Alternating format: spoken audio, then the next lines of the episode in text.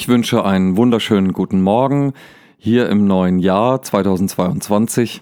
Auf diesem Kanal habe ich ja schon einige Gedichte und Geschichten von mir veröffentlicht und möchte nun eine weitere Kategorie hinzufügen. Äh, hier will ich über einzelne Bibelverse sprechen und zwar monatlich. Ähm, diese Verse sind ja ausgesucht als äh, sogenannte Monatssprüche und das ist im Januar der 39. Vers aus dem Kapitel 1 des Johannesevangeliums, wo Jesus spricht, kommt und seht. Ja, so schlicht ist es dann einfach, äh, komm und sieh. Ähm, zum neuen Jahr passt das insofern ganz gut, weil wir äh, ja erstmal hineinkommen müssen und dann mal schauen müssen, was passiert, was es uns bringt, was sich für Veränderungen auftun, welchen Herausforderungen wir ins Auge blicken müssen und so weiter.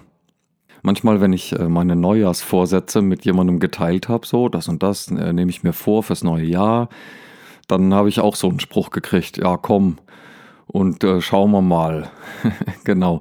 Ähm, wer weiß, wo das hinführt und ähm, wie es einem gelingt, seinen Alltag äh, anzupassen, zu verändern durch kleinere oder auch größere Entscheidungen, die man ähm, mehr oder weniger leichtfertig dann am Altjahresabend trifft fürs kommende Jahr. Ich habe mir auf jeden Fall vorgenommen, äh, hier regelmäßiger zu äh, streamen. Und ja, schauen wir mal, gell? Umso spannender ist jetzt, dass dieser Vers rausgesucht ist für den Januar 2022. Komm und sieh, oder besser gesagt, kommt und seht. Denn ähm, Jesus spricht in diesem Vers einige Männer an, von denen er gerne hätte, dass sie seine Freunde werden. Ja, und dann sagen sie natürlich äh, sich selber, wer, wer ist denn der? Wer, wer bist du? Ähm, wieso sollten wir das tun? Ja, mit anderen Worten. Und darauf äh, hat er nur eine Antwort. Er erklärt ihnen nicht, wer er ist. Er erzählt ihnen nicht sein Weltbild, seine Theologie, seine Gottesbeziehungen, alles bla bla lässt er weg und sagt schlicht und einfach, kommt und seht. Ja, und das machen sie. Sie gehen mit ihm mit, dahin wo er wohnt, und hängen mit ihm ab den ganzen Tag. Und das äh, ist so eine gute Zeit, dass äh, mindestens einer von ihnen direkt lossprintet und von sich aus zum nächsten wiederum sagt, ey, komm mal mit und guck dir das an, der ist so klasse, der Typ, dieser Jesus und merkt wahrscheinlich gar nicht, dass er genau das tut, was Jesus zuvor getan hat. Er sagt, hey, Kumpel, komm und schau dir das an. Zieh's dir einfach rein.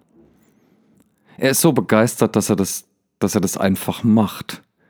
Da ist keiner, der ihm sagt, geh los und mach. Du hast das Potenzial, glaub an dich oder so etwas. Nein, das Herz ist voll und fließt über. Die Eindrücke sind so stark, dass er sie gar nicht für sich behalten kann. Er braucht keinen Missionsbefehl, er braucht keinen Auftrag, keine innere oder äußere Berufung, nein, er rennt einfach los. Das hat es wahrscheinlich mit diesem Kommen so auf sich, zu Jesus kommen. Dass das, was man dann wahrnimmt, was man dann erfährt, einen so tief berührt, dass man es direkt selber umsetzt dass das, was einem geschenkt wurde, dass man das weiter verschenken möchte. Das, was man mit Jesus erlebt, ist nichts fürs Regal, nichts fürs Archiv oder Museum, sondern es begeistert. Es begeistert mich zum Beispiel so sehr, dass ich hier jetzt das mache, ohne irgendeinen Auftraggeber. Auch ohne irgendein Ziel, sondern einfach, weil es mir wichtig ist, ähm, darüber zu sprechen und meine Gedanken zu teilen das äh, bringt mich jetzt auf die, auf die Stelle zurück, wo es heißt, sie blieben den ganzen Tag bei ihm. Sie konnten gar nicht genug kriegen. Ein kurzer Blick, um zu äh, checken, wer Jesus da ist, was das für einer ist, um dann eine Entscheidung zu treffen, hätte ja vielleicht gereicht. Und es gibt Menschen, die gucken nur kurz eine Sache an und meinen dann auf jeden Fall alles zu wissen und manchmal wissen sie auch schon sehr viel, weil sie ähm, eine tolle Weltkenntnis haben, so. Aber wenn es begeistert, was wir sehen, dann gucken wir länger hin, dann vergessen wir vielleicht sogar die Zeit. In der Einladung war jedenfalls nicht von Zeit die Rede, sondern Zeit ist dann das, was passiert. Wenn du wahrnimmst, wenn du wirklich genau hinschaust oder wenn du angesehen wirst, dann ist es, als würde die Zeit stehen bleiben.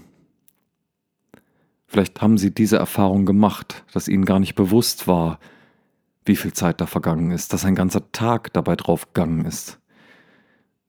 Und es war keine verschwendete Zeit, denn es hat ihr Leben verändert, nachhaltig.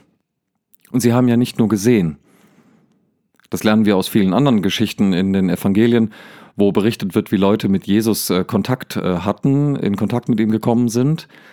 Sie haben nicht nur gesehen, nein, sie haben von ihm gehört, sie haben mit ihm gegessen, sie sind berührt worden, haben ihn berührt.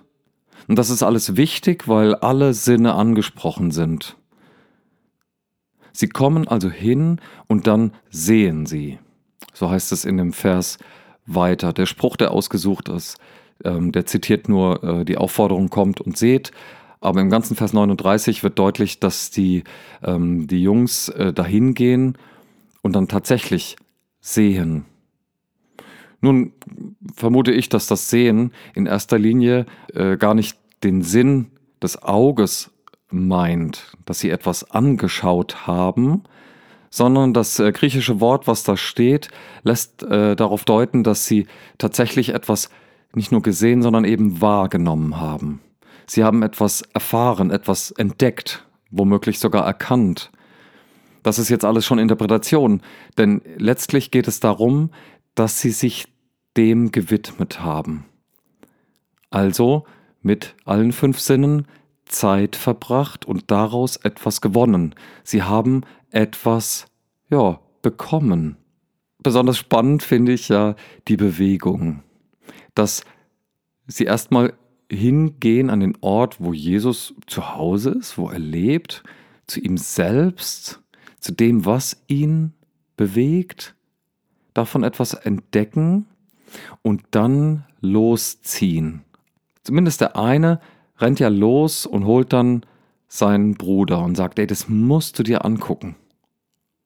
Man könnte jetzt sagen, oh, der bewegt sich also wieder weg von Jesus. Der geht irgendwo anders hin. Weg von der Energiequelle oder so. Aber ich glaube, das ist Quatsch.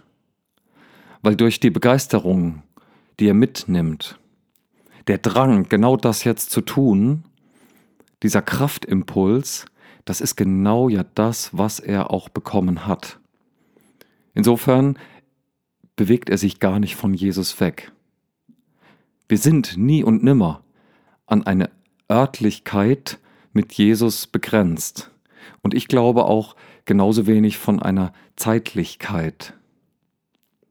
Jesus geht nämlich mit, weil er eben die Botschaft von Jesus mitgenommen hat, die Begeisterung, die Energie, die Kraft, die Freude. Und indem er sagt, komm und schau dir das an, und damit ja letztlich den, ähm, die offene Einladung von Jesus wiederholt, jetzt aber in eigenen Worten, aus eigenem Interesse, ja, in, in, in eigener Freude. In dem Moment ist schon der Geist Jesu lebendig in ihm. Und es hat Folgen. Der andere kommt mit und ist genauso begeistert. Und es krempelt ihr Leben um. Es krempelt ihr Leben um. Sie haben sich also durch das Weggehen gar nicht von Jesus wegbewegt, haben ihn vielmehr mitgenommen, haben in seinem, in seinem Geist gehandelt, gesprochen, gesehen und so weiter. Und das wird dann ihre weitere Tätigkeit, nachdem Jesus gestorben, wieder auferstanden und in den Himmel aufgefahren ist. Und dann, als sie unterwegs waren und als Apostel ähm, die, die frohe Botschaft des Evangeliums weitergetragen haben, ähm, da haben sie das in dem Bewusstsein getan, hey, hier handelt Jesus selbst. Durch das, was wir mit ihm erlebt, erfahren, erkannt haben, ähm, handelt er selbst. Nicht wir sind es. Da ist also etwas geschehen. In der Begegnung mit Jesus, in dem, in dem ja auch zeitlich umfangreicheren Wahrnehmen, sich ganz darauf einlassen, auf das, was, was er zeigen will von sich, da ist etwas passiert, das über die fünf Sinne und auch sogar über die Zeit hinausgeht. Sie wurden wirklich in der Tiefe gepackt. Und das, was sie da erlebt haben, ist nicht etwas, was sie in die Flucht geschlagen hätte. Deswegen rennt er ja nicht weg. Es ist auch nichts, was sie gedemütigt hätte, denn wieso sollte man davon dann anderen weitererzählen? Nein, es ist eine zutiefst positive, aufbauende Botschaft. Das, was sie da erlebt haben, ist etwas Urpersönliches. Deswegen wird davon auch gar nicht jetzt in den, äh, in den Bibeltext berichtet, was es genau gewesen ist. Ich glaube, dass das jeder Mensch individuell ähm, erlebt, erfährt, entdeckt. Auf jeden Fall hat das, was sie erlebt haben, sie so motiviert, dass sie mit einem irren Energieaufwand ja, der ist einfach losgesprintet direkt und hat das, hat das umgesetzt vor lauter Begeisterung. Ich meine, da sind Menschen unterschiedlich, ja. Nicht jeder ähm, sprintet sofort los, ja. Ich äh, kann, kann, mir gar nicht vorstellen bei jedem, dass der das tut. Ähm, auf jeden Fall konnte er es nicht für sich behalten. Und das ist das Entscheidende. Ihn persönlich, ihn selbst hat das so sehr bewegt, dass er das gemacht hat. In diesem Sinne wünsche ich uns für das kommende Jahr, ja, es wäre witzig, ne? weil ich gar nicht weiß, wem ich hier irgendwas wünsche. Ich weiß ja auch nicht, wer zuhört, aber wer auch immer zuhört, dem wünsche ich das und mir eben auch, ähm, dass, ähm, dass uns diese Erfahrung immer wieder geschieht. Nicht nur in diesem kommenden Jahr, sondern eigentlich am besten immer. Ähm, wir uns Zeit nehmen, die Dinge einfach in der Tiefe wahrzunehmen. Uns begeistern zu lassen von dem, was sie wirklich ausmachen die Begegnung mit ihm hat ähm, die Typen damals so stark verändert, dass sie einfach losgezogen sind und es gemacht haben. Insofern sehe ich das neue Jahr jetzt wieder als eine neue Chance zu entdecken, was hat Gott vor? Was tut er? Wo ist er unterwegs? Wo wohnt er? Was will er schenken? Und alles, was ich tun kann, ist die Hände öffnen, hinzugehen und dann zu sehen. Gott segne uns.